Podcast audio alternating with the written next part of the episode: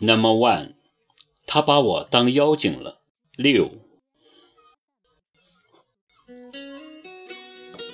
你说你爱我，是真的吗？齐树杰被我灌了两杯酒，刹那间眼眶通红。你真的说了爱我？老天，你真的说了？我以为这辈子都不会听到你说爱我了。我顿时内疚不已，心里在想：这孩子只怕是真的受过刺激。一个正常人不会这么晕，真话假话都听不出来。你真该千刀万剐！米兰听说这事后，把我骂得很惨。我也觉得我好像有点过分，过分。米兰当时瞅着我，做了我的心都有。你悠着点儿，什么事情都是有因果的，做了太过分，小心遭报应。他的话不幸被言中，我真的遭报应了。齐树杰，我亲爱的丈夫，在我毫无防备的情况下，狠狠地给了我一刀。背着我偷情不算，还死给我看。他用死反击我的麻木不仁，让我连后悔的机会都没有。就这一点，我觉得他比我狠，所以我才恨他。不是恨他跟人偷情，而是恨他赢了我。他居然赢了我！齐树杰的老妈。得知我把他儿子的骨灰葬在长青墓园后，大发雷霆。他最初是要把儿子葬在湘北老家的，被我拒绝了，没有理由。你说葬哪就葬哪，是我的老公，我说了算。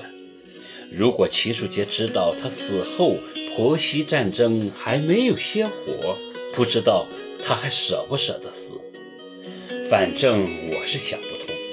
人都死了，那老太太还跟我争，一把骨灰也争，那就争呗，我就不信我黑发争不过你白发。可是米兰知道后，却在电话里数落我：“你，你真是的，他那么大年纪，你跟他争什么？老年丧子本来就很凄惨，想把儿子骨灰放在自己身边。”也是可以理解的嘛，你跟人家较个什么劲儿呢？老实说，我接不上话。这个道理我不是不懂，可我就是咽不下这口气。那老女人从来没把我当人看，更别说把我当她家媳妇看了。寡居二十几年的女人，心里肯定是不正常的，在她眼里。我就是一个死不要脸、下贱无知的狐狸精，勾引她儿子不说，还死缠着她。苍天有眼，当初可是他儿子赖上我的。米兰听我没吭声，继续说：“想想看，你丧夫大不了还可以再找一个吧。他老太太那么大年纪丧子，你总不能让他再去生一个吧？”所以说到底，他是弱势。可是葬都葬了，你总不能让我把骨灰挖出来吧？那你早说啊！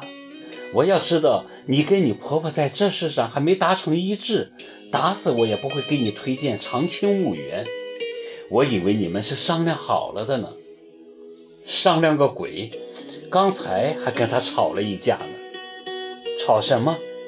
不是已经葬了吗？他怪我，他怪我葬错地方了。你葬错地方？